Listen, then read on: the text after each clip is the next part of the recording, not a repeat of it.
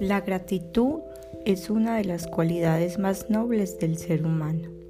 Los que amamos a Dios necesitamos ser agradecidos y tener una actitud constante de gratitud, porque sabemos que hemos recibido mucho más de lo que merecemos.